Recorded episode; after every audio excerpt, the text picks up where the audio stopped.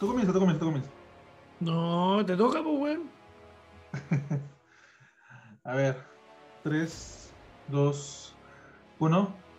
¿Qué tal, queridos auditores y oyentes de Dioses Máquina? Los saluda después de tiempo, después de una polémica y eh, eh, sonada edición del podcast de The Batman. Regresamos Luis Santa Cruz desde Perú, quien les habla, y mi gran compañero que se va a presentar a sí mismo. Qué indigno es tener que presentarse a uno mismo teniendo al mejor conductor de Perú al otro lado de la línea. Me parece humillante, pero a la vez un lindo desafío que acepto. Eh, gracias Luis Santa Cruz, periodista peruano. Me presento a la gente que escucha esto por primera vez. Eh, soy Gabriel Labraña, soy un periodista chileno de humilde trayectoria. Eh, me considero todavía joven a los 34 años. Así es que nada, saludo a toda la gente que está escuchando a esta hora el podcast y a la gente que nos envió comentarios por la edición de Batman, que fue mucha, fue harta gente, hubo harto comentario. Curiosamente elegimos el peor momento para eh, descontinuar el podcast porque mm, siempre ha sido como eh, en el top de la gente que lo va escuchando, cada vez lo escucha más gente. Entonces, eh, nada, estoy contento de regresar. Sigue pendiente el capítulo de la Guerra de los Mundos, pero hoy nos convoca otra cosa, Luis. La eterna deuda que tenemos con, los, poco- los pocos o muchos auditores. No sé, eh, igual siento que esta, esta edición no va a ser necesariamente poco escuchada, ¿no? Siendo la película del momento, la película de Marvel, la película más divisoria de Marvel hasta la fecha, de Marvel Studios, parece. Así parece, así parece. Parece que divisiva, parece que hay gente a la que no le gustó dentro del fandom, sí que se le puede llamar así, histórico de, de Marvel. Em, y vamos a ver con qué estamos de acuerdo, con qué no. Obviamente vamos a, a ahondar en aquello, en las reacciones, pero también, también considero importante y necesario conversar sobre la película, porque es una película, para sorpresa de mucha gente. Primera vez en mucho tiempo, y ahí vamos a, me imagino que vamos a ahondar en eso, primera vez en mucho tiempo que veo una película de Marvel Studios y siento que de verdad he visto una película, más allá de que me pueda gustar o no, porque no es una película perfecta ni mucho menos, he visto algo que realmente puedo considerar una película, ¿no? Con sus errores, con sus fallas, con, con sus intenciones que calzan o no lo suficientemente bien, es una película por un autor no, no está completamente desatado, digamos, y no está tan sumergido en el género en el que él trabaja normalmente, o sea, porque esta idea que he visto mucho en Twitter de, ah, la primera película de horror del MCU, como que ya un poco exagerado, pero sí se nota la visión, una visión diferente a la que hemos visto en los últimos ¿qué? cinco años, tal vez, poco más, poco menos. Así que Sí. estoy feliz con eso. Para los que no, para los que están escuchando el podcast sin haber leído el título o sin tener ni idea de qué estamos hablando, pues obviamente es Doctor Strange en el multiverso de la locura. Un título que muchos en Twitter, que igual Twitter no, no existe, pero muchos en No Twitter lo están existe. Considerando. Espérate, no, si quedó ahí esa, ese, esa declaración de Chapel de Twitter no es un lugar real. Yo creo que se viene abajo del momento que a él lo taclean y, y, y que el, eh, el atacante lleva una pistola con punta de cuchillo. Yo creo que hay que tomarse en serio Twitter, sobre todo ahora que lo compró Lex Luthor. O sea, Elon Musk. Igual sí, bueno, si vale 44 mil millones de dólares, algo, algo de real tiene que tener. bueno, sí, pues, yo concuerdo en el diagnóstico ese de que desde hace mucho tiempo Marvel no nos regalaba una película con tintes de autor, pero me gustaría hacer una raya en la arena inmediatamente sobre el, asunto del terror con, con este Strange, porque Derrickson se va porque él quería hacer una película de terror, él quería hacer una película terrorífica, él quería hacer una película probablemente más oscura de la que terminó haciendo Raimi. O sea, está bien, tiene tintes de Raimi, tiene secuencias eh, que están hechas en el código, ¿no es cierto?, de otro género, que es, eh, puede ser el terror, que en realidad también es, esta película es aventura, ¿cachai? Eh, se, se, asemeja mucho más a, a, eso, se emparenta más con películas de aventura, con, con la, la pureza de, de, del cine, que también obviamente eh, está muy emparentada con lo que hemos visto de Raimi, al menos en las películas de superhéroes, ¿cachai? Entonces, yo ahí diría el tiro, Derrickson quería hacer una película más oscura que esta. no hay cómo comprobarlo, que es complicado, pero sí están los reportes de prensa del mismo Derrickson, que es el director de Doctor Strange 1, que mm, también él, dijo en el fondo, no tengo diferencia creativa, yo quería hacer otra cosa, y antes de eso había salido a decir, esta va a ser la primera, ojo que esta va a ser la, pero la primera película de terror de Marvel. Entonces, para la gente que se queja de que en el fondo esta película está muy oscuro, tiene, está hecho en otro código, que hay algo que, que emputece mucho al fan de Marvel, que es que el cliffhanger y el cameo y, el, el, es como son como la salsa de queso arriba de sus papas fritas. Entonces, no le importan las papas fritas. Ya van por la salsa de queso, ¿cachai? Ya, ya van por el algo que no debería ser tan importante, que sí, que embellece, que, que ayuda, que arregla, que, que maquilla muchas veces los defectos de muchas de las películas de Marvel. Pero, mm, pero eso, yo la, la primera raya en la arena que haría tiene que ver con eso, querido Luis. Sí, o sea, yo siento también que este es el reflejo ya eh, indudable de que el público duro del MCU al menos solo consume MCU y por eso le das algo que sale un poquito de, lo normal, que subraya un poco otro género y automáticamente entran en plan como que, wow, esto es, es eh, como las palabras que usan en internet, ¿no? Este es este horror, eh, gory, debería haber sido categoría R, es como que ya, o sea, entiendo el punto, pero no estamos ni cerca a nada que se pueda considerar horror, ni terror, ni, ni mucho menos gorro. O sea, ya, eh, basta con esa como que simplificación de, de, las cosas, ¿no? O sea, hay que ver un poco más de, hay que ver un poco más allá del MCU para darse cuenta que no, no estamos tampoco ante eso, o sea, que, que Raimi lo podría haber hecho muy, muy bien y muy fácil, sin duda alguna, pero no es este el caso para nada. O sea, igual se siente que está dentro de una corporación que exige ciertas cosas. Y cumple, yo creo que con todas las exigencias de la marca, obviamente, cumple con, con que es una película de aventura, mete cameo, metió un personaje nuevo que originalmente estaba en el guion de, de Spider, y así de Spider-Verse, casi me matan, de No Way Home, que es eh, una versión bastarda de Spider-Verse, para los que han visto la Spider-Verse original.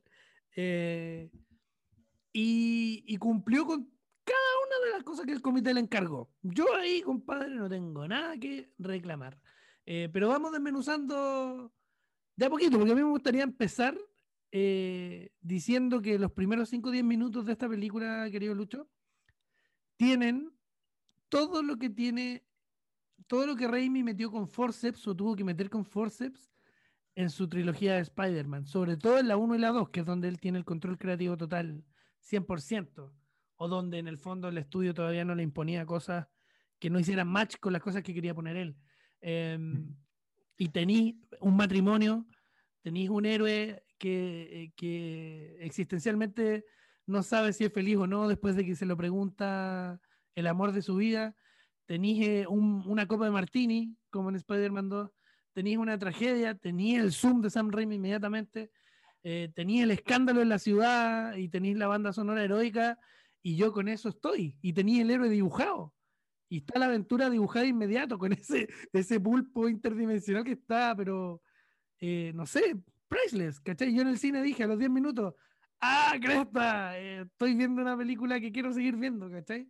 Em, y no sé, pues, claro, era Ultron también tiene, tiene una secuencia increíble al comienzo, con, con plano secuencia, con todos los Vengadores juntos y tal.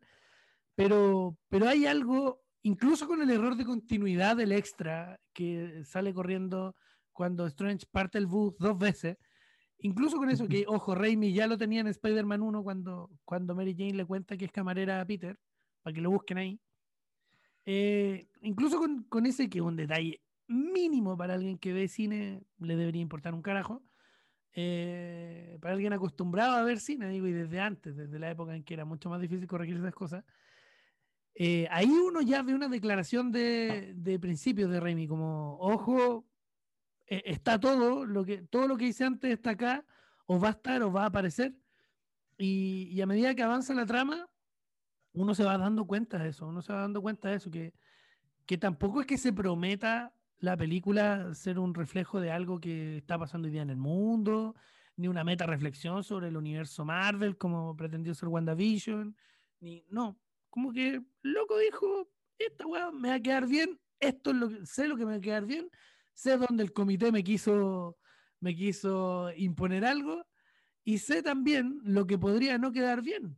Porque, ojo, esta es la primera película de Marvel en mucho tiempo que no está dominada por la comedia, 100%. Eh, no digo que renuncie a la comedia, porque todas las películas de superhéroes de Sam Raimi tienen mucha comedia, pero sí sabe cuándo, cómo y dónde. Oh, y ahí yo dije, puta, ahora sí, pues viejo, si, si me estaban haciendo los copetes eh, con exceso de alcohol, pues viejo. No sé si en Perú se dice copete, ¿se dice copete? No, no se dice copete. Ah, ¿Cómo se dice tragos? Sí, tragos. Mira, pues, yo aquí hablando de copete, el ordinario, el chileno del, el chileno mostrando la hilacha. ¿Se dice mostrarle la hacha ya? Tampoco. ya te doy la palabra entonces. Es un podcast lleno de. Es un podcast multiversal, literalmente.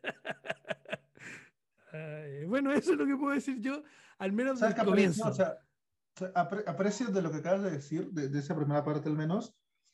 A mí me gusta mucho cómo Raimi escribe el romance en ese tipo de películas, ¿no? Porque o las películas de Spider-Man también tenían un interés y una conversación romántica, como la gran mayoría de películas de superhéroes, pero era mucho más humana, o sea, mucho más real, ¿no? desde esta, este enamoramiento torpe y absurdo adolescente de Peter hasta lo que vemos en la segunda, sobre todo cuando explora a Octavius, ¿no? Y, esta relación más madura, más como que abrazada la cotidianidad, que se va al diablo por, por la tragedia, hasta lo que vemos en la tercera de Spider-Man. O sea, hace poco la he vuelto a ver y es muy heavy el discurso que tiene sobre la envidia entre las parejas, sobre progresar profesionalmente con una persona, es como que bien, bien fuerte.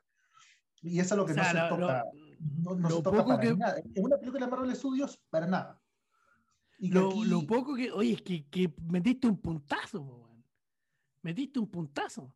Porque lo poco que rescata de mm, que obviamente es como trend hoy día hablar de que oh, Spider-Man 3 no fue la película que todos esperaban. Incluso el mismo Sam Raimi se terminó tragando eso de que poco menos que no es una buena película. Es una película que está bien, está ok, y está muy por sobre el promedio de, de Marvel Studios en general. Y, la única manera que tuvo de cumplirle al comité metiendo a Venom fue incluso ponerle un poco de humanidad a ese Venom que radica en lo que tú acabas de decir, una palabra que no se dice en la época en que vivimos, que es la envidia y que es probablemente uno de los motores de esa película. O sea, anda, compadre, ahí, ahí tenéis tesis, ahí tenéis tesis y que esa, una película del MCU no te va a hablar del amor de esa manera jamás, pues, ¿no? De ninguna relación personal de esa manera, con los errores que puede tener Spider-Man 3, que los tiene, pero ninguno son los que subrayan tanto las personas que ahora disfrutan a Ant-Man o que ahora disfrutan, no sé, pues Black Widow, y te ven a Spider-Man 3 como un bodrio muy, muy lejos de la realidad, ¿no? Pero Stephen, o sea, el, drama de Strange, el drama romántico de Strange, sí, cae en lugares comunes, pero está muy bien escrito. Y es, es muy real, sobre todo. O sea, esa, esa línea que se ha hecho viral en estos últimos días, que puede sonar muy corny, que puede sonar muy cursi, sobre el tema de ah, la constancia que hay del amor que siente Strange por, por el personaje de Rachel McAdams en, todos los universos, para no spoiler la frase directamente, porque no, no sé si, si la gente que, haya que vaya a escuchar esto ya vio la película. Ah, ya, dale, siento con spoilers siento que es una frase muy, que puede parecer muy corny, muy, muy como que cursi, y que mucha gente está hablando de hoy los guiones cursis de Raimi de nuevo, pero puta, que real y, y, es bonito tener una, un, un, toque cursi, ¿no? En, ese tipo de películas que tampoco, nunca están tan lejos de eso, ¿no? A, a veces mejor matizado, como lo hace Raimi, y otras veces muy, muy mal, como no sé, pues películas cursi de superhéroes que no me gustan. Yo en lo particular no disfruto ese toque en Wonder Woman, por ejemplo. Ninguna de las dos Wonder Woman. Siento que Raimi sí sabe ser cursi con, con profundidad, como con mucha profundidad, pero con una profundidad que yo disfruto particularmente. Y sí, si, si algo rescato de esta Doctor Strange, es el tema romántico que le puede dar a, a, Cumberbatch, que no es uno de mis actores favoritos tampoco, pero me, me divierte mucho en esta película. Bueno, la frase, ah, búscala en tu memoria, búscala en tu memoria, porque da lo mismo que la digamos. Eh, Christine Palmer es el personaje eh, que era una colega cirujana de Strange en la, en la versión en, la película anterior, donde, mm, bueno, obviamente él, él, eh, termina con la relación, que ya no sé de qué universo estoy hablando, weón. La relación se acaba porque como se transforma Strange y en el fondo está el reclamo de que en, en, en, en, muchos universos había sido igual de penca que en el universo original. Y ese era como el, la constante, pero obviamente está reflejado ahí en la frase que tú, que tú citabas. Pero sí, eh, recojo el punto de, de, cómo están construidas las relaciones y, y, algo muy importante que decís tú, que es la humanidad de, de Raimi o la humanidad que proyecta Raimi en sus personajes. Y ahí hay que detenerse inmediatamente en la bruja escarlata, porque, em, ojo, este podcast va a durar una hora, eh, por, por, eso vamos tan rápido. Pero está, a mí me, está gustando, me está gustando, mi edición favorita de, de Dios es Máquina. Eh, lo que te digo, se refleja bien en, en Wanda eh, esa pretensión, si se quiere, esa ambición que tiene Remy como de, de meterle humanidad incluso al villano. Yo no había visto, o sea, me, esto cuando yo discuto con los fans del MCU, eh, o incluso con colegas, qué sé yo, que, que, te dicen, no, si, oye, si Thanos está súper bien, Thanos tiene su humanidad, Thanos aquí, Thanos allá. Yo creo que no. Yo creo que, que, falla estrepitosamente eh, cuando te lo resetean. Porque eh, las necesidades de la industria y de la corporación que está detrás de, la inversión en estas películas es más fuerte que em, la libertad que tienen los guionistas para poder resolver el destino de un personaje. Al menos hasta la película 2021 fue así. Y eso es algo que hay que reconocer. O sea, cuando Thanos te lo dieron como le mostraron un backup, ¿no es cierto? Lo conectaron con Gamora, él tiene un sacrificio y todo, y, se transforma en un granjero, y como Zaratustra se va a las montañas y, vuelve, y, todo, todo el show que te hacen como, como con eso, todo bien, pero a la vuelta de la rueda te lo resetean, y te lo resetean de, la manera más, más grotesca. O sea, la batalla final de los Vengadores fue con un Thanos que no tenía intención de todavía de, de, hacer lo que había hecho el anterior. Sí, es que era el mismo de alma y ahí entra en las defensas como, como de, de, fan de fan que está escribiendo la historia en su propia cabeza, ¿cachai? Eh, y acá no, po. acá eh, yo me compro el cuento de la bruja escarlata. Me compro completamente que se transforme en este ser desquiciado porque perdió algo que era un constructo en su mente, que, que en el fondo era, que, es la vida misma, po. Y, por eso uno le tira tantas flores a esta película. No sé si se dice tirar flores en Perú, pero... Eh, eh, eso sí, eso sí. vamos, vamos. Sí tenemos flores. bueno. Sí, eh, hemos desarrollado la jardinería, la tecnología de la jardinería Perú. Por favor, no, no entres en el personaje de víctima que tienes en Fortnite porque en este programa no, no da. Porque además te estás enfrentando a otra versión de Calabra. Esta es la. Este, este, de otro universo. Este otro galabra, no es el galabra de Fortnite. Es el, galabra de los podcasts. Eh, eh, y es otra versión completamente, viejo. Esta es otra versión. Bueno, lo que decía, eh, este loco tiene, tiene una habilidad como para. Y está también en el guion, si uno siempre se, se, se cae floreando mucho el director, pero obviamente el que decía el pulso en la narración, pues entonces tiene una habilidad para mostrar humanidad en personajes que, que en el fondo están cometiendo atrocidades. Eh, pasa, tú decías el buen ejemplo de Alfred Molina en Spider-Man 2, pero, pero cuando uno echa para atrás la película y te das cuenta, Spider-Man 1 también está todo el rollo de, de Harry con su papá. Eh, hay todo un tema ahí, todo un tema que se completa sobre la paternidad en la película. ¿Cachai? Y ese también, es, ese también es una manera de humanizar no solo al villano, sino que el conflicto central de la película que tiene que ver con la paternidad y con, qué, y con en quién se termina transformando Peter Parker. Eso, ojo, eso en, en, las cotas de Spider-Man o de Spider-Man 2 no está en, en esta Doctor Strange, no está. pero no, no está porque mm, cresta, ¿no? También estábamos trabajando con, con harina de, determinada categoría nomás, porque estamos trabajando con personajes que, que, ya le fueron entregados hechos a este compadre. Incluso con que lo no que fueron tiene... hechos tampoco, o sea, mm, personajes que tampoco han sido hechos con mucha con mucha profundidad tampoco, ¿no? Como para que él tenga donde, donde excavar. O sea, si, si tú me decís, porque aquí rajan vestidura los lectores de cómic y, y se llenan hablando que la bruja escarlata aquí, la bruja escarlata allá. Eh, que ojo, no, nos pone el listón en alto a todos los que queremos hablar de estas películas, porque hay que terminar leyendo los cómics. Yo, yo históricamente he dicho, para mí Superman y Batman y, y épocas específicas. No soy de comprarte series regulares ni nada, pero ok.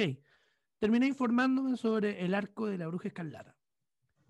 Y fíjate que eh, lo que uno se da cuenta por lo que tuitean los comiqueros y por lo poco, el poco backup que puede construir uno al lado de ellos eh, para poder apreciar la película, de verdad eh, Raimi es respetuoso de eso. Lo proyecta y marca una línea, porque de aquí para atrás habíamos visto a Wanda y de aquí para adelante estamos viendo a la bruja escarlata.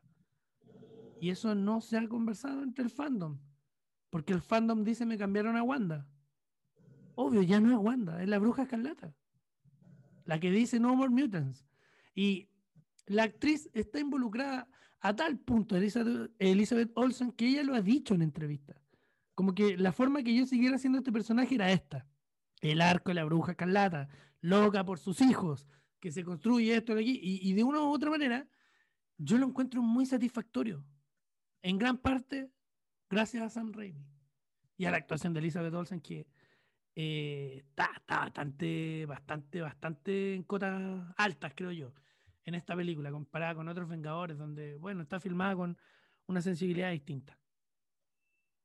Ahora, sientes que, y es un debate que tengo con mucha gente en internet, sientes que es necesario realmente haber visto WandaVision para entender este, no, ni siquiera entender su viaje, sino para entender a la, a la bruja escarlata que vemos en Doctor Strange 2? Fíjate que no, yo creo que no. Creo que la película se para por sí sola, que tú ya entras y estamos corriendo por el multiverso. Y tenemos un Strange con colita, y tenemos a América Chávez, y tenemos una criatura eh, tratando de matar a, a Strange y a América Chávez. Bueno, América Chávez, no Strange. Y tenemos a un Strange decidiendo quitarle los poderes y matar a América Chávez. O sea, está el plot ahí, de un comienzo. ¿En qué parte yo necesito saber que Wanda fue capaz de encerrar un pueblo entero? Porque más encima estaba... Eh, lo, lo que pasa, mira, lo que pasa, Lucho, es que el final de WandaVision fue muy indulgente con Wanda. Lo que, hace que el, lo que hace que el fandom sea indulgente con Wanda. ¿Cachai? Ese es el problema de fondo. Porque nadie estaría reclamando que me cambiaron a Wanda o que, o que no se entiende que aquí que allá, si es que ese final no hubiera sido indulgente como fue. Pero uno también lo entendía.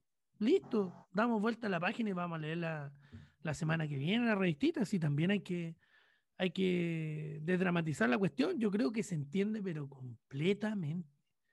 O sea, es una villana hecha y, y un, o sea, me basta ver que está buscando a sus hijos por el multiverso hasta encontrar una versión de.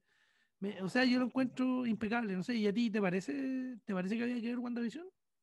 No, o sea, yo no sé ni siquiera, ni siquiera WandaVision, ni What If, ni Loki, que eran como que todas estas promesas que la propia Marvel ha estado motivando en los últimos, en las últimas semanas, ¿no? Que tienes que ver la, la guía para ver Doctor Strange 2 porque desde WandaVision siento que no, no hay como que esa... Eh, no necesitas saber exactamente cuál ha sido el, el motivo que genera esta ruptura emocional en Wanda, porque creo que la propia película queda bastante claro, ¿no? O sea, ver seis capítulos previos para poder entenderlo creo que no es para nada necesario, y mucho menos con el tema de la variante de, de la capitana Carter o todos estos, que al final no, no tienen ninguna profundidad más allá de demostrarte que es un mundo diferente, ¿no? O sea, cumplen llegar a ese momento? ¿Ya quería hablar de ese momento ya? Yo creo que sí, porque al final va a ser, es una de las cosas que más ha molestado y gustado a la par. O sea, siento que las emociones están 50-50 con, oye, qué buena idea, y oye, solamente eso. nunca había sentido que Marvel pudiera generar tantas, eh, tanto debate tan marcado con una, una aparición o con una idea. Mm. Ay, a mí me gustó, pues. me encantó. Me encantó cómo está resuelto. Creo que eh, estoy de acuerdo contigo en que What If o, incluso la serie de Loki, que la serie de Loki tampoco es como, la serie de Loki como que habla de líneas de tiempo, no habla de universos, ¿no es cierto? Eh, sí, claro, o sea, pero igual ya es como fuera del guion que están metiendo la idea de que todo tiene que ver con todo cuando en realidad nada tiene que ver con nada. esa es la ley ahora para los fans de Marvel. Van a tener que entenderlo así. O sea, te pusieron, ya hablemos de los cameos. Lleguemos a ese momento. Pero, pero no olvidemos que ya hablamos del romance, ya hablamos de la mano de Raimi al comienzo. Entonces, ¿sabes que sí? Nos ganamos la oportunidad de hablar de los cameos. Ya, de la compra. Porque, ojo, y, y subrayándolo, no son lo más importante de la película ni estos ni cualquier otro cameo que pudo haber habido. Porque siento que ahora la gente está yendo a ver Marvel solamente para ver quién sale del, portal naranja. Y, eso a mí, a nivel personal, es lo que menos me importa en la película. O sea, menos, no, me podría importar menos. Me gustó lo que hicieron, pero si no hubiera habido esta escena y hubieran encontrado otra forma de, llegar al mismo punto, yo hubiera estado completamente eh, en la misma variedad que estoy ahora con Doctor Strange 2. Pero tal, yo, yo, creo que los cameos y esa escena en general con los Illuminati funciona básicamente porque los Illuminati, que es una gran mentira que están hablando todos ahora, los Illuminati no son, no son un grupo que tenga algún peso emocional en la cultura popular, en, en, la mentalidad del fandom de Marvel Studios, menos, o sea, en el de Marvel. Sí, pero, pero tienes, que, tienes que marcar el matiz. Luis Miguel Santa Cruz hay un matiz. Los Illuminati de Marvel. Porque el concepto de los Illuminati, o sea, estos, ahí estoy haciendo la seña con el ojito, esos sí están en la cultura popular. Y Marvel sí que sabe tomar un concepto que está en la cultura popular, pegarlo en sus cómics y listo, que es la versión antigua de un buen tagueo en Google. Entonces, sí, pues, Sí, pues si por algo dominan el mundo estos compadres. Entonces, claro, los Illuminati y los cómics a lo mejor no, pero tú decís los Illuminati y ¡pum! Se prenden mil ampolletas dentro de una sala. Y la gente ya lo relaciona con algo, aunque no sean los personajes de los cómics. Aunque sean los Illuminati, Rockefeller y todos los que dicen que son Illuminati, Pedro Castillo, Gabriel Boric. Todos sí tenemos Castillo aquí en Perú. esa referencia se sabe entender. ay, ay. Bueno, entonces, ojo con eso, ojo con eso. Eh, me gustaron los cambios. realmente que pesa? O sea, ¿tú crees que, que, la idea de los Illuminati como... Los Illuminati, no de Marvel, los, los Illuminati en general como idea cultural realmente genera una expectativa real en el fandom, no, en el fandom que no sabe nada sobre Marvel, que solo está Ese fandom que no, el que no sabe nada de Marvel, ya sabe, ya hay un término común que puede ocupar para hablar de una película de Marvel. Marvel 1, DC 0.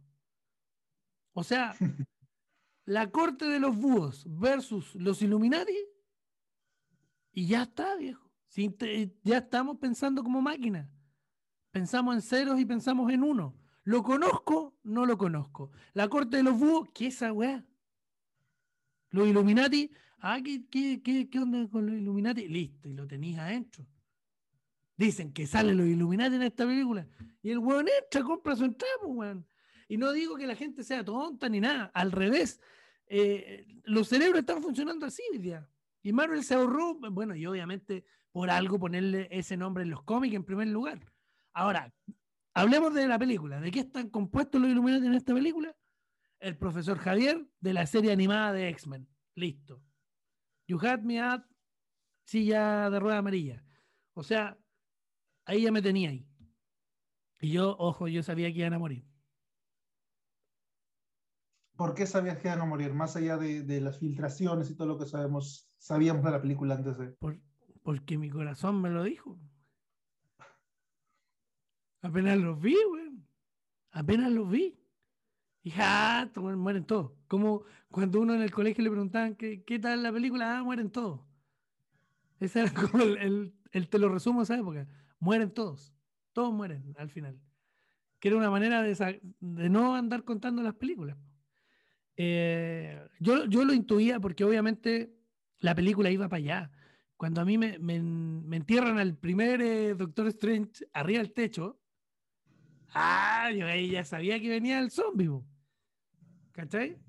No, si la película hay un punto que ayúdame tú a identificarlo, Lucho, en que se transforma en un multiverso de la locura. Yo creo que es Sí, no recuerdo el número exacto de la Tierra, 8, 3, 4, o sea, ya apenas cruzan este portal y ya tenemos la reunión con estos personajes que han generado tanto debate, creo que a partir de ahí ya es completamente un multiverso la locura.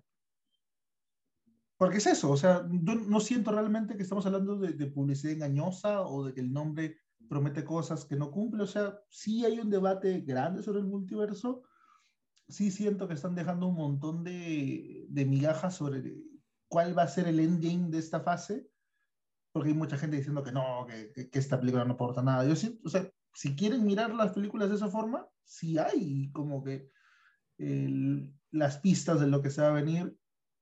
Y sí, sí hay un multiverso, la locura. O sea, no es, no es la, la, la fantasía en fiebre que todos estaban imaginando al momento de escuchar multiverso. O sea, que, que esa parte del fandom se esté imaginando al escuchar multiverso de locura, pero sí hay sí se respeta el concepto. Y siento que sí, eh, la, la aparición de los Illuminati es esa, es el punto más alto de esa, no, no sé si es el punto más alto, pero lo que arranca esa conversación, pues, ¿no? O sea, que aparezca la capitana Carter, que muera la capitana Carter, que Sam Raimi acepte la imposición del comité de que salgan estos personajes a cambio de matarlos brutalmente en la propia película. A mí ya, listo, listo, yo de ahí ya estaba apagado. Ahí ya no me importaba nada. Ahí yo ya estaba apagado, pero no por, por ver el gore por el gore, sino porque, puta, había un director con libertad creativa. Mató a uno de los personajes más poderosos del, del universo de Marvel en los cómics. Pido, pido permiso para hablar de los cómics a los fanáticos. ¿eh? Eh, mató uno de los personajes más importantes y lo mató Wanda, así, pum, listo, le explotó el cerebro como un capítulo de The Voice. Si a mí me decís antes de ver la película que iba a pasar eso, yo de la compra. Porque además tiene todo. Ah, miren el problema que me voy a meter. tiene todo lo que no tiene de Batman. En términos gráficos, en términos de, de que tú sabís dónde transó y dónde no transó el director. Esa frase se va a volver un recurrente en, en este podcast, ¿no? Vamos a estar hablando de la guerra de los mundos. Yo no sé si lo le faltó a Batman. ya, pero déjame, pues, No cuarten mi libertad de expresión. No, todos necesitamos un catchphrase en este, en este podcast. no, pero, pero sí, porque tiene toda la libertad creativa que el otro no tuvo, o que el otro, mira, si te dan crédito, cuando tú haces una película para una corporación, te dicen ya, pero tení cinco Joker que podía ocupar, no personajes, pues bueno, la carta Joker, existe esa wea así, porque el, el Joker, tenéis cinco comodines, ¿dónde te los vaya a jugar? Y Raimi se los jugó donde corresponde. Ya, weón, ¿queréis que mete esos personajes? Los meto, weón. Pero los mato en mi estilo, mierda y termina todo en una persecución sacada de Terminator, weón, sacada de un slasher, weón, increíble con Wanda, uno de los personajes más poderosos del universo, que ya no es más Wanda, es la bruja escarlata. Pagado. Pagado. ¿Qué más queréis que te diga? Yo creo que más, más, allá de las muertes, la persecución es una escena muy, muy reina. y, que muera, y que muera la capitana Carter, que era un personaje que está eh, siendo trend. Yo fui con la capitana Carter a esta función, mi amiga Lorena Miki. Y, da- Vamos a y mataron a su cosplay, güey, no sabí. Que la gente a la, a la salida de la función se tomaba fotos con la Mickey muerta en el suelo. La Porque la gente estaba descolocadísima de lo que había pasado. Y la misma Mickey que había hecho el, el cosplay y tal. Pero, mm, pero a, a lo que voy es que narrativamente era inesperado. También la muerte de Javier. Es como. ¿What the fuck? Pero pero también te dice como, ya, sí, pues, si estas eran las reglas de la película, po. Estas eran. Y yo la acepto, la abrazo, la encuentro buena. Yo siento, eh, volviendo un par de pasos atrás, siento que ya ver otra vez morir al profesor Charles Javier se va a volver como que el chiste recurrente de estas películas de Marvel Studios. Yo, a la, primer- a la segunda muerte, yo estaba como que, ya, ok. Pero. Matan el- pero, ¿por qué? Lo mata eh, Jean Grey en X-Men Last Stand. Sí, Lo mata el clon de Wolverine en Logan. sí. Lo mata ahora este, la bruja escarlata en, en Multiverso de Locura. Ya, pojo. Puta, están arrastrando al Patrick Stewart para humillarlo de formas tan constantes. como Está tranquilo en el espacio grabando Star Trek y a mí te vas a matar. Cinco minutos. Y lo mejor, lo mejor son las declaraciones de Patrick Stewart que dice, después de que me entré, dijo, no, yo creo que ya fue suficiente. Ya vimos al profesor despedirse. Y después de Logan dice, no, yo creo que fue suficiente. Ya vimos despedirse al profesor Javier. Y ahora después de esta, no, aprendió la lección. Dijo que está abierto a futuras apariciones. No, yo no le quiero nada a ese concha de su madre. O sea, sabía también que no. No sé cuántas entrevistas vi de ese concha de su madre diciendo no, que, que esta es la despedida, que que voy, no se va a poder hacer nada mejor con esto. Puta, lo veo muriendo con otra pelirroja neurótica. Pero, ¿por qué? ¿Me quiere, quiere cortar esta parte? Porque vas a tener que ponerle censura, weón. No, no, déjalo, déjalo, déjalo, que yo no. te, te hace cargo, te hace cargo. Acabas No de construir tu, tu clip para TikTok. Acabas de Ese es el clip para TikTok. ¿Quién más clip. que otra roja de los cómics va a, a hacer que Charles Javier vuelva para Mary Jane, Mary? Jane se lo va a echar la próxima vez. En Spider-Man Jane. 4 va a aparecer Javier rehabilitando a Mary Jane y la va a matar otra vez. Porque ya, ya, ya, ya Estrella ya de es una fuego también. tendencia. Bueno, bueno, es de los cómics Estrella de Fuego. Eh, eh, la inventaron Pobre concha de Javier, el hombre más inteligente del mundo. Ya, oh no, no es el más inteligente del mundo, él es Reed Richards, que Que ahí me sí da tengo pie que para... decir, o sea, yo no, no entiendo de dónde salió esta movida de internet por hacer a John Krasinski el Mr. Fantástico. Sí, sí sé que Marvel a esas alturas está haciendo todo para contentar a un fandom eh, que cada vez le exige cosas más absurdas. Pero espero, honestamente, yo espero que esto quede como una de las locuras del multiverso y que no sea el Reed Richards que vamos a ver en una nueva trilogía en el MCU, realmente. No lo sé, ¿ah? yo creo que va a seguir él. Yo creo que incluso salió tu amigo John Watts de la dirección de, de Los Cuatro Fantásticos porque la va a dirigir y actuar Krasinski. Yo no, no, esposa, no- sé, no, o sea, es que, a ver, porque si Marvel quiere seguir esta fase de, de complacer a, a su núcleo duro de internet, va a ser traer a, a Krasinski con, con la esposa, pues, ¿no? Sí, pues. Y yo dudo, o sea, ya, tienes a Krasinski con la, se me va el nombre, Emily, Blunt. Emily Blunt, el hermano que tiene que ser también blanco rubio. Marvel no va a un- Marvel Studios ahora no va a hacer una película con cuatro protagonistas blancos, rubios, heteronormativos. O sea, pensando en cómo, cómo, cómo es la, la lógica actual de Marvel, no van a hacer esa película. No, sí, sí la va a hacer, pero el conflicto central siempre de los cuatro fantásticos es la familia. Es eh, enfrentarse a todo y seguir siendo una familia. No, claro, o sea, eh, más allá de ese y ese, y ese tema es más políticamente correcto incluso que cambiar el casting. Yo no, no, no siento que en la época actual y con una Marvel que está demasiado pendiente a qué dice Twitter y a qué dicen las minorías eh, indignadas de Twitter, yo no, no creo que se animen a hacer una película de Cuatro Fantásticos con cuatro protagonistas blancos en el 2022. No, no creo que no creo que sean capaces de eso. No, no, los, no los veo ignorando tanto a su tribuna, a esa tribuna que han alimentado tan torpemente. Depende, depende, depende. Pero bueno, para eso ya tienen los X-Men también. Eh, se vienen los X-Men. Oye, volvamos a la película, volvamos a la película. Sí, sí, sí, sí, dale, dale. Cuéntame, ¿qué pasa después, después de los Illuminati? ¿Qué pasa después de los Illuminati? ¿Qué opinión tienes del personaje de América Chávez, que aprende a dominar sus poderes quizás tan rápido como tu amigo Ned? la, gran diferencia con la velocidad con la que pasa todo, que también encuentro que es un factor cuestionable, es que ya desde el comienzo te presentan este personaje como alguien con poderes y, con un contexto completamente diferente al, al, de este amigo, completamente ajeno al mundo mágico y al mundo de los poderes, ¿no? O sea, a mí no, no, no me fastidia que se dé tan eh, sorpresivamente el, el giro de, uy, ya aprendí cómo hacer esto, básicamente por el origen del personaje. Pero sí me mm. parece que toda esa parte final va demasiado rápido.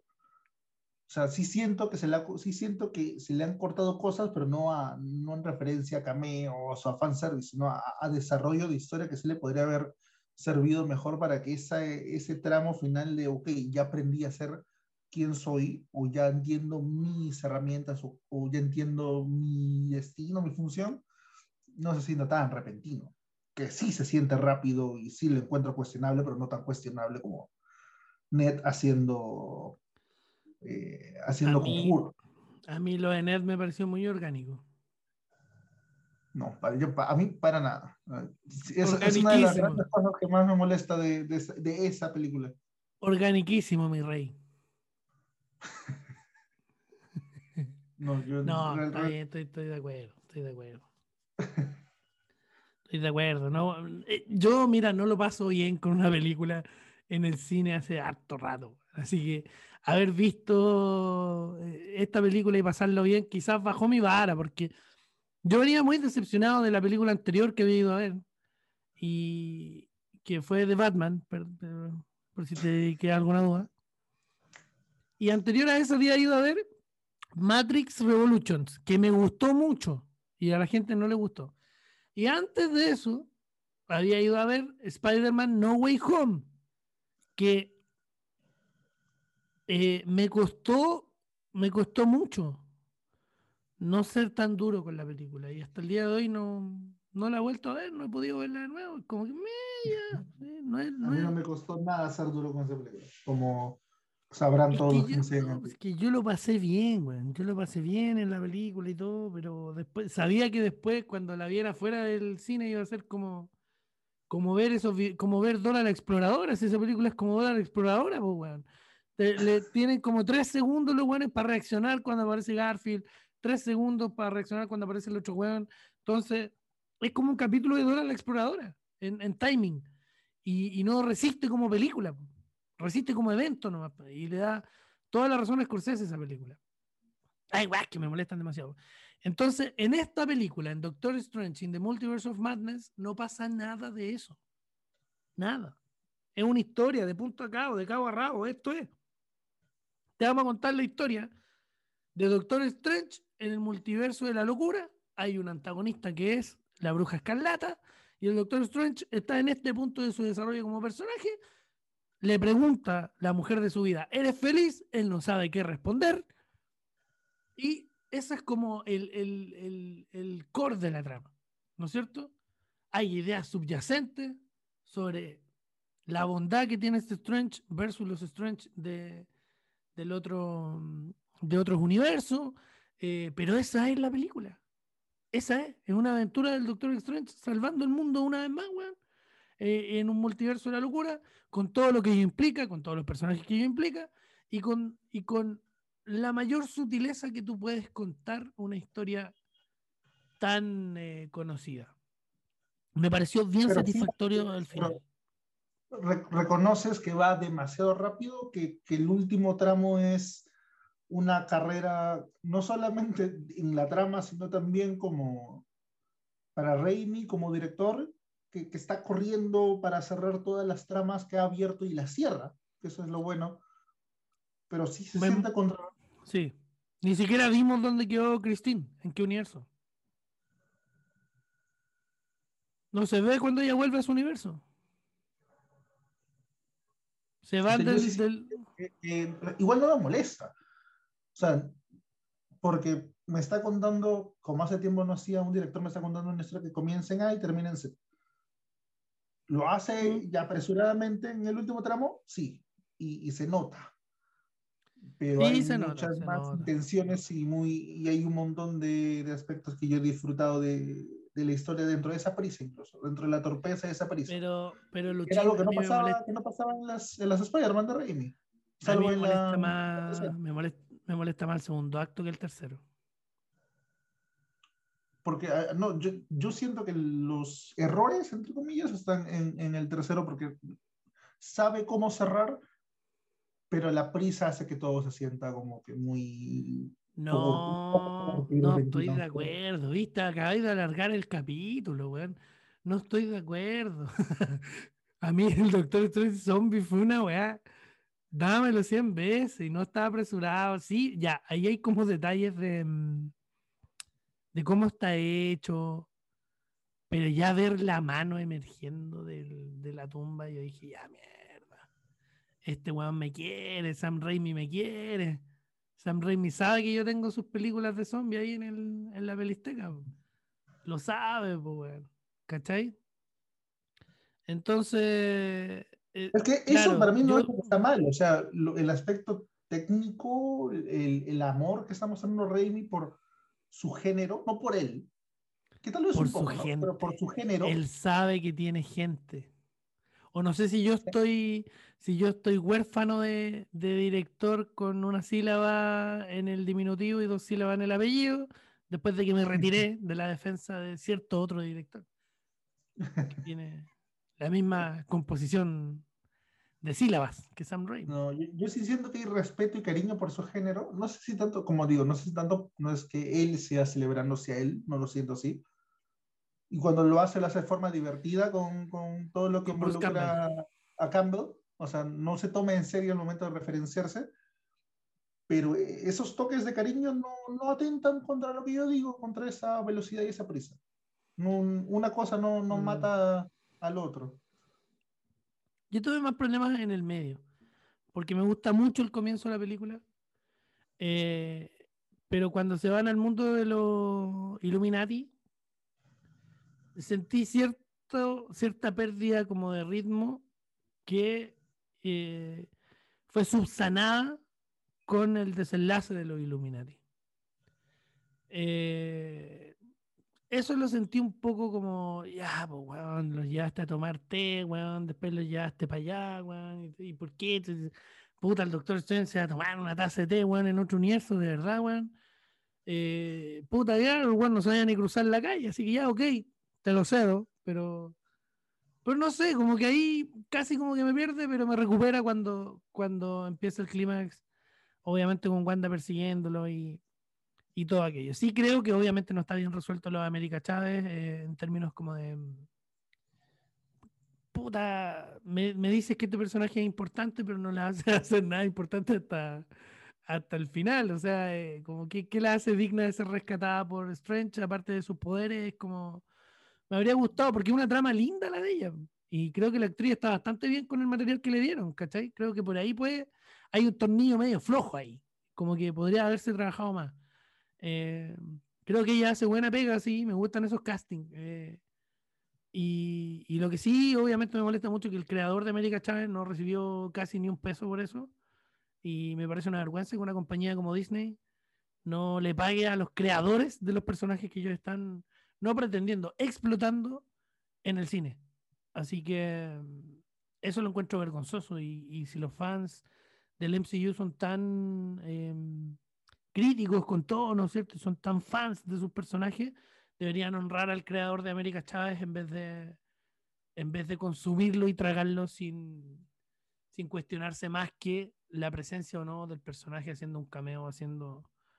Eh, no, y el fan del MCU es, son puros Nolan Sorrentos, ¿no? Son eh, conexión ahí con Ready Player One, que es una película que me imagino que conversaremos en algún momento no tan cercano. Oye, weón, sí, puta y este, son, son, son, este villano que quiere que amar la cultura popular es saber detalles que uno lee en Wikipedia o que le aprende a youtubers cuando la cultura popular debería ser rendirle un tributo a, a las mentes que hicieron y que nos contaron esas historias, ¿no? Y a los motivos que lo llevaron a, a llegar a ese youtubers. Youtubers. Eh, yo siento que el fan del MCU es eso, al fan del MCU no le importa ningún fan del MCU que ha estado celebrando el éxito de Infinity War y Thanos y Endgame, ninguno de ellos ha lamentado la muerte de George Pérez. No tienen ni idea de quién es. No tienen ni idea de quién es George. Bueno, te digo al tiro, el creador de América Chávez es Joe Casey y la dibujó Nick Dragora. Y ellos están recibiendo casi cero pesos por esto. Ni siquiera les pidieron permiso por jugarlo. Ese nivel de esto es mío y lo ocupo cuando quiera. Así que bueno, tú dijiste youtuber así como la sombra del imperio. Oye, se la mandó, se las mandó. O como. arroba. Así que ve por tu salsa Chesuan. Un capítulo de Rick and Morty. La quinta temporada de Rick and Morty. Bueno, yo sigo youtubers y sea entretenimiento es peruano. Así que te pido respeto por eh, ese sea entretenimiento, un canal que yo sigo.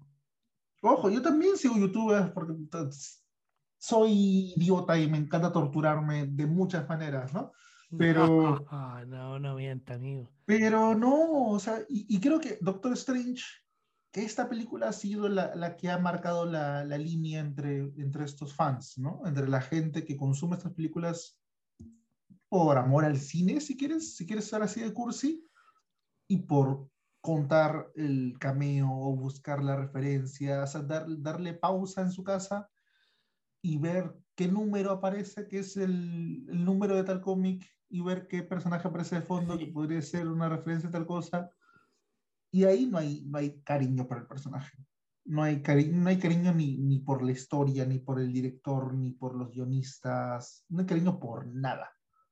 Ahí es solamente, mm, mm, te diría que es una búsqueda de likes y una búsqueda de impacto, pero ya trasciende a los youtubers. Ya es, es, es el público que gana una satisfacción completamente vacía buscando easter eggs. Sí, es cierto, es cierto. Voy a tener que no publicar el video que tenía preparado eh, para este fin de semana, que eran todos los easter eggs de, de Doctor Strange en el multiverso de la locura. Mm. Volví a Pelisteca, mi canal de YouTube. Lo lamento, pero bueno. Lucho lo acaba de sepultar. Quizás en otro universo se estrene esa idea. No, mentira. Oye, sí, estoy de acuerdo, estoy de acuerdo. Em, yo te puedo decir algo. Yo vi que la película decía Sam Raimi, voy. Este caballero se acordó de mí cuando yo tenía 14 años. ¿Qué? ¿El 2002 fue Spider-Man o no? 2002, sí. 2002. Yo tenía 14 años, amigo. Y Spider-Man 2 fue el 2004.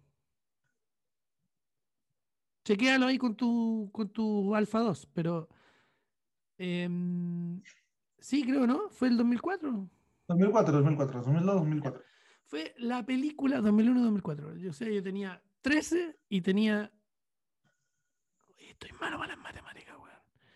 Tenía 16. Spider-Man 2 es probablemente la película de mi vida.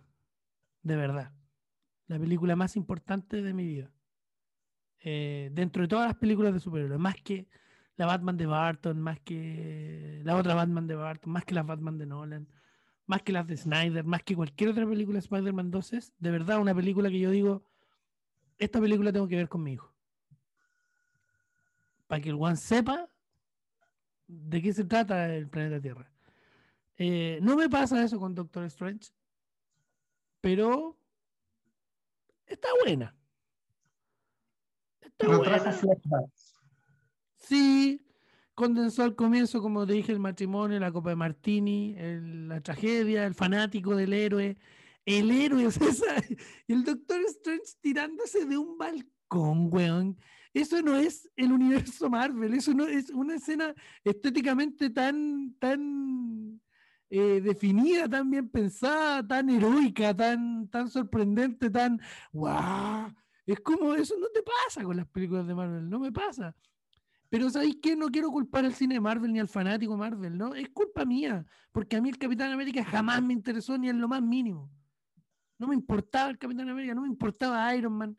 Quizás sí un poquito porque eh, tuvo su ahí su, serie animada que yo seguí en los años 90, o la serie antigua que la vi en Fox Kids, pero, mm, pero tampoco me importaban tanto. Pero es- ¿sabes que Sam Raimi puso la cámara donde tenía que ponerla y logró que me importara? Si eso es. Eso es, amigo. Yo creo que Raimi está lejos de su mejor momento adaptando cómics y eso nadie lo puede discutir. Creo que ni la persona que más ha disfrutado Doctor Strange 2 puede ponerla a la par de... Ni siquiera Spider-Man 3, diría yo. Ni siquiera Spider-Man 3. Pero está...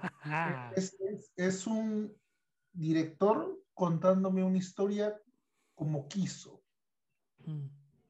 o hasta donde, as- o jalando el máximo de lo que se le permitió. Que en Marvel Jugó bien sus comodines. Jugó bien sus comodines. le dieron las oportunidades muy claras, las aprovechó, a cada una le sacó el jugo máximo para que esta película de comité se pudiera conversar por un montón de gente como una película de Sam Raimi. Mm. o sea, el consenso actual, para bien o para mal, es que es una película de Sam Raimi. Y eso en el MCU es único. A la gente a la que le gustó o no le gustó Infinity War o Endgame, nadie dijo, esta es una película de los rusos. Y Yo soy Nadie- fan de los rusos. Nosotros somos fans de Community. Claro, Y pero no nadie podemos. dijo, Y, y nadie pudo. Yo no pude. claro, nadie, nadie dijo, nadie dijo, esa es una película de los rusos, para bien o para mal. Nadie. No- invito a los oyentes a que googleen o busquen o en Twitter, en donde quieran, nadie jamás ha dicho que Endgame o Infinity War es una película de los rusos, que tiene el se nota la mano de los hermanos rusos, se nota. En ningún momento. O sea, menos Incluso en aún, Community. menos aún de John Watts, que es un director que la gente sabe que, que yo detesto Un hack. personalmente. Un No hack, hay- nadie puede, la gente dice que es una película eh, a- que evoca a los clásicos juveniles de, de John Hughes, que, que evoca a lo mejor de, de Raimi, a lo mejor de- del director de Garfield, que no recuerdo su nombre. Pero ¿Cómo no? Mark se- Webb, Mark Webb, Mark director Webb, de 500 Mark días Webb. con Summer. Mark Webb. Pero nadie jamás resalta la mano de Watts en ninguna de las tres películas de Spider-Man. Así es. Por ahí, pues. por ahí a Waititi lo celebramos un poco en Ragnarok y parece que lo vamos a celebrar más en Love and Thunder. Pero eso, Yo, mi ranking del MCU quedó así. Ay, que no hagan ranking, no hagan ranking. Yo hago ranking, pues. Me da lo mismo. Yo hago No ranking. Yo hago ranking. No tengo problema. ¿Qué? ¿Me van a pegar un combo, weón? Por hacer un ranking, weón. Tiempo, weón. Los weones que escuchan esta weón. Tengo mi ranking. Y lo voy a decir al aire. Mi ranking del MCU. Top 5. Guardianes de la Galaxia 2. Top 4. Infinity War. Que a mí me gusta. No digo que sea de los rusos, digo a mí me gusta. Top 3. Soldado de invierno. Mira, top 3, po, weón. Mira el weón polémico.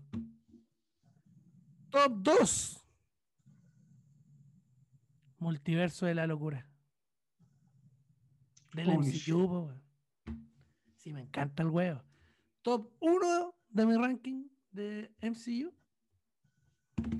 Alguien con quien yo trabajé, he colaborado, quiero mucho, quiero hacer el disclaimer, un amigo mío, pero no por eso voy a descalificarlo en este ranking. Guardianes de la Galaxia 1.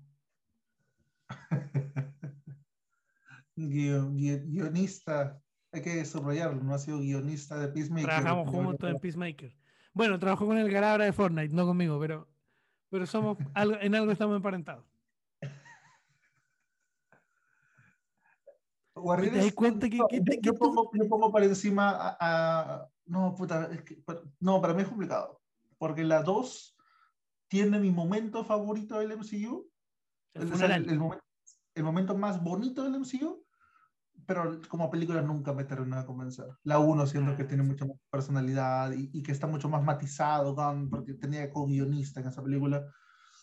Pero la 2 tiene el, el momento que siempre voy a recordar del MCU. O sea, yo siento que poco a poco me voy olvidando de Ant-Man, me voy olvidando de, de, de Tom Holland, pero siempre esta escena me va a acompañar toda la vida. Qué hermoso. El funeral, de gallina. el devastador de, de Yondu. Qué gran escena, concha su madre. Por esa escena nomás yo la pongo en un top 5, pero no la pongo por encima de la, de la primera de Guardianes. Yo tampoco. Para mí la primera Guardiana es la mejor película del MCU. Se me quedó afuera igual la de Waititi, que me gusta harto. Me gusta harto. Que es Thor Ragnarok. Me gusta harto. Pero. Yo no, yo no pondría. Ya, creo que mi, lista es muy similar a la tuya, pero no pondría Infinity War, por ejemplo. Yo pondría a Waititi o pondría Iron Man Puta, es que a mí me gustó, me funciona todo en Infinity War. Me, me, me subvierte mi expectativa eh, de verdad me gustó, la encontré artísticamente. No, no es, weón, no, no es Ciudadano Kane, pues, weón. Pero, puta, está muy por sobre el promedio del MCU. Me gustó lo que hicieron. Es que parece que me gusta la muerte. Porque, no sé. Sí, yo creo, ¿no? Pero es que yo creo que está bien hecho vi morir al hombre araña y yo quería ver morir a ese hombre araña además. Y o sea, no irónicamente, creo que la mejor actuación que Tom Holland son esos cinco segundos de su muerte. No porque yo quisiera verlo, que también quisiera. Tom Holland, que, que, no ve cine. Es como esos futbolistas que dicen, no, yo no veo fútbol. Hijo, ¿a qué te dedicáis entonces, pues, weón? Los periodistas que dicen, no, yo no leo medios. Anda, la arte, la raja. Un descarado. Descarado, Tom Holland. No lo respeto nada, pero, pero esa escena es muy buena. Su muerte es muy buena. como dijo Tom Holland, ¿qué, ¿qué, tan distinto es Scorsese de lo que hacemos aquí en Marvel? Y es como, ah, weón, ¿cómo te explico, weón? Y después, ¿quién es, quién es este, uh, quién es este Almodóvar? ¿Qué es, ¿qué es Almodóvar? ¿Nunca he visto una película de Almodóvar? No, Gonzalo. Oh, el, el actorcito, weón. Bueno, pero no se le puede criticar tanto porque también es joven, está aprendiendo. Está aprendiendo. No, ya. A, cierta edad uno ya... uno ya es weón nomás, uno ya es weón, ya no hay mucho que hacer. La ignorancia es una excusa hasta cierta edad nomás y de ahí ya uno tiene que aceptar que es weón para algunas cosas. ya, yo creo que estamos listos, me gustó, weón en general, o sea, mi, mi, conversación general sobre Doctor Strange va a ser que es una buena película. Con errores, con, con tropezones que nuevamente no sé qué tan propios o, o, qué tanta responsabilidad tiene Raimi en ellos. Siento que a veces es un poco mi, mi fanático de Raimi interior intentando liberar siempre a Raimi de los errores y culpando al estudio pero el tipo tenía mala suerte nomás, pues le ha tocado trabajar con, con estudios que meten mucho la mano. Así que siempre va a poder excusarse en eso y yo lo voy a apoyar hasta que sea demasiado evidente que no sea así. Y parece que no es el caso. No puedo estar más de acuerdo, amigo. Eh, y mira, me acordé recién. Yo creo que es buena a nivel Chazam. Creo que ese es como mi, porque Chazam tenía su cosita. Tenía su O cosa. sea, Shazam siento que re- respeta mucho esta, esta magia antigua del cine de superhéroes y, y con Sí. antigua te estoy hablando del, del, de que del 2007 para atrás.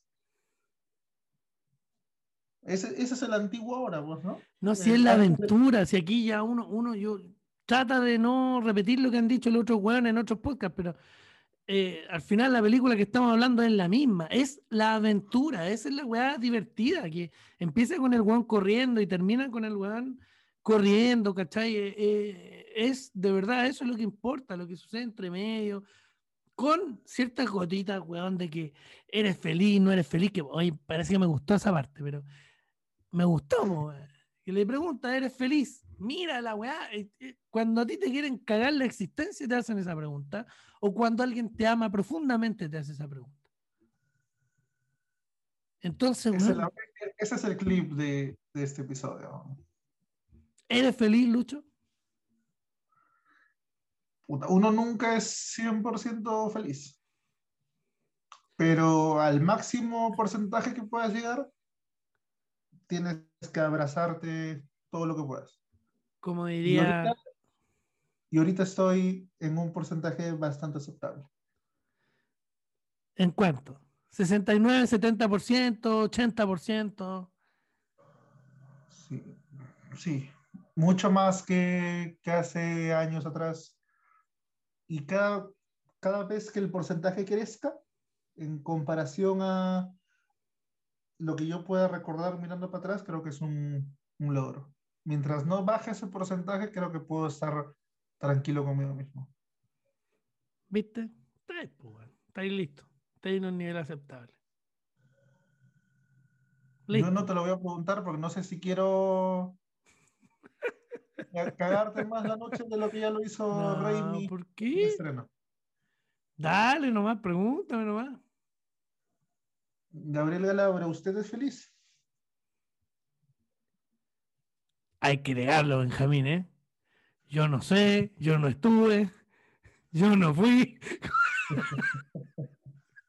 Hay que negarlo, Benjamín, ¿eh? Solo te voy a No leer vamos. esto. Nos vamos citando una película que espero que algún día hablemos, porque tiene Oh. uno de mis finales favoritos del cine. Ya, weón, el próximo. Próximo capítulo. Ah, no, pues estaba pendiente de la guerra de los mundos. No, ya, la, la Guerra de los Mundos va a ser el, el- el eterno pendiente, que cuando lo hagamos va a ser para, vamos a copiarle algo más al Flinkas y va a ser un 28 de diciembre. Un día de, de los inocentes vamos a subir el Ah, oye, si esos la weones no inventaron el día de los inocentes, pues, weón. Están No, cagados esos weones. La fórmula, la fórmula de subir un podcast eternamente prometido y vamos a subir cualquier, vamos, ese día vamos a. Mira, preguntarnos weones hicieron, hicieron Superman 78. Nosotros, nosotros aquí estamos haciendo, weón, ya lo que viene. Tim Burton puede ser. Bueno, en tu caso, eh, em, Sam Raimi, Spider-Man de Raimi, que fue la que hicimos antes. Hay una película X y un director que no quiero mencionar en los 2000, pero estamos haciendo la etapa que viene. Si esos weones hicieron Superman de 78, yo los quiero a todos. Los quiero, weón, lo estoy diciendo aquí. A todos los weones que están ahí. A todos. A unos más que otros. Pero a todos los quiero. Entonces ya aquí, weón, no son dueños del día de los weones. No, mira, te voy a leer algo. Esto fue mi review saliendo del cine, jueves a las 5.48, la vi el martes. No fue saliendo del cine, fue dos días después. Pero, pero estaba fresquita en mi cabeza la película. Dije, sin ser un lector de Doctor Strange o de los cómics en general, desde Spider-Man, que Raimi insinuaba respeto y aprecio por este personaje. Porque lo mencionaba, ¿te acordáis? Y con la peli queda claro que el compadre sabe lo que estaba adaptando y dónde estaba la humanidad en cada uno de estos personajes con los que trabajó. Porque es distinto querer darle una dimensión humana a un personaje, weón, que saber dónde está la humanidad de ese personaje. En Strange, su humanidad está cuando él mira las consecuencias de su arrogancia. En América Chávez está cuando ella logra perdonarse a sí misma por lo que pasó con sus madres. En La Bruja Escarlata está cuando se da cuenta la tremenda cagada que se estaba mandando en la vida de otra persona. O sea, básicamente se estaba haciendo un harakiri. Entonces, esa weá está bien mostrada, está fluida y está clara. en la película. No es que tenga una tesis, no es que te muestre. Entonces, en las otras películas de Marvel eso no existe. Está ocupado de forma tramposa. Te dicen que Thanos tiene motivo, después te lo matan y te lo resetean. Y en el fondo una máquina de decisiones que va alimentando un objetivo que no es contar una historia, sino seguir contando una mega historia que ojalá no se acabe nunca, weón. ¿Cachai?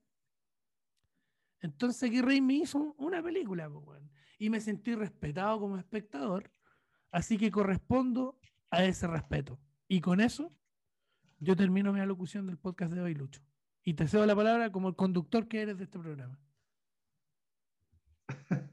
por esta edición solamente.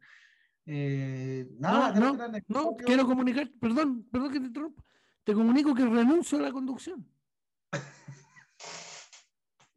en un multiverso.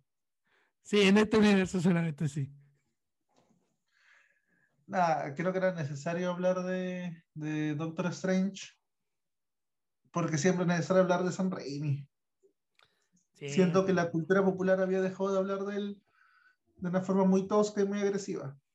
Y no es justo, no es justo para nada que dejemos de hablar de un hombre que le supo dar forma a un género a su imagen y semejanza.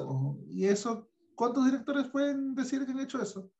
Yo creo que muy poquitos. No más de 20. Que a nivel histórico, ser, ser miembro de un top 20 histórico, pues ya quisiera yo. Así que. Y, el weón que esté, que esté corrigiendo esto, ay, no sé, hay más de 20, dímelo, pues, weón, en Twitter. Twitter.com slash galabra, arroba galabra en Instagram, arroba galabra en TikTok. Ven, pues, weón, te estoy esperando. A ver, eh, eh, quiero, quiero ver esas listas de 20 directores que han moldeado géneros. Que, Aquí te espero. Kubrick. 20, 20, suena poco, 20 suena poco, pero cuando se pongan a hacer el conteo con los dedos se van a dar cuenta que no, no son tantos. Así que. Aquí lo espero, No está mal tener a Raimi. En el blockbuster, aquí lo estoy esperando. Todavía hay blockbusters en Chile. En mi universo sí. Bueno, la verdad creo que de verdad fue un gusto poder conversar de una película que nos gustó en consenso casi, porque la última ocasión no, no fue ese caso. Pero me tuve que hacer el huevón, po. Me tuve que hacer el huevón por el bien del programa, po, y, y, y, eso se extendió por, por toda conversación posterior que hubo sobre Batman. Así que encontrarnos por una película que nos dejó satisfechos ambos y que nos trajo buenos recuerdos, pues es, es bonito. Usamos esta palabra tan manoseado. Ha sido bonito conversar de Doctor Strange, ha sido bonito conversar contigo en este contexto tan, tan alegre y, ¿por qué no, nostálgico? Amigo mío, tú eres bonito. Lo que ha sucedido aquí me parece bonito. Qué bonito sería poder encontrarnos en una nueva edición de Dios es Máquina que se va a dar. Ya tenemos película, no hemos dicho el nombre tal cual, pero los amigos cinéfilos se darán cuenta, pues, ¿no? ¿De qué película, pues, ¿De qué película argentina ya, para dar más pistas, vamos a conversar próximamente? Hay que negarlo, Benjamín, ¿eh? Yo no fui, yo no estuve, yo no sé gran película y uno de mis, repito nuevamente, uno de mis finales favoritos del cine. Una, una película que tiene todos los géneros impuestos en, en, su duración y que todos los maneja de una forma muy, muy bonita. Y una de las mejores amistades, una de las mejores amistades que se ha visto en pantalla. Así que. Junto con la nuestra, junto con la nuestra. Nuestra que, que espero no termine igual y si termine igual, pues tú seas el sacrificado. Pero qué hueá más desgracia. si, tiene, si tiene que acabar igual, yo, yo quiero ser el, el Darín de la ecuación. Pues. Puta, weón, si ya haría el Darín, pues, weón, si ya tenéis pelo, yo ya me dice, ya se me cayó, weón. Yo soy, weón. Tú eres expósito, weón. ya, ya vendimos la película y igual me imagino que hará muchos despistajes. Pero ya está clara cuál es y espero poder conversarla pronto y que se dé en menos tiempo de lo que está tomando ahora coordinar los podcasts. Así que si se quiere, si se puede, en dos semanas nos escuchan de nuevo. Así que se despide Luis Santa Cruz desde Perú, arroba LuisDMP en todas las redes sociales. Y le agradezco nuevamente al Gran Galabra, que también va a dejar sus, todas las redes sociales en las que pueden encontrarlo. Así es, me encuentran en twitter.com slash galabra. Hace cerca de 15 años estoy en esa red social, soy uno de los fundadores junto a Don Filofio, fundadores de Twitter.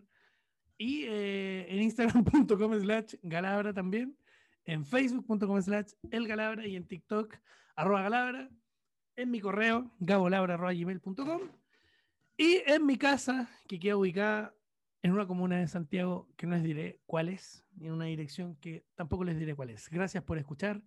Se les quiere mucho. Amigo Lucho, te admiro, te quiero mucho, te felicito por lo que estás haciendo en TikTok. Dale con todo, no pares. se, ha, vuelto, estoy invadiendo espacio millennial y pandemial para mostrar contenido. Así que que vaya todo bien por ahí. Cuídense mucho y saludos para, para, Chile y para todos los amigos que tenemos por ahí. Saludos a Perú. Saludos a Perú y a Ecuador. Y a Ecuador. Gracias por dejarnos ir al Mundial. Un abrazo.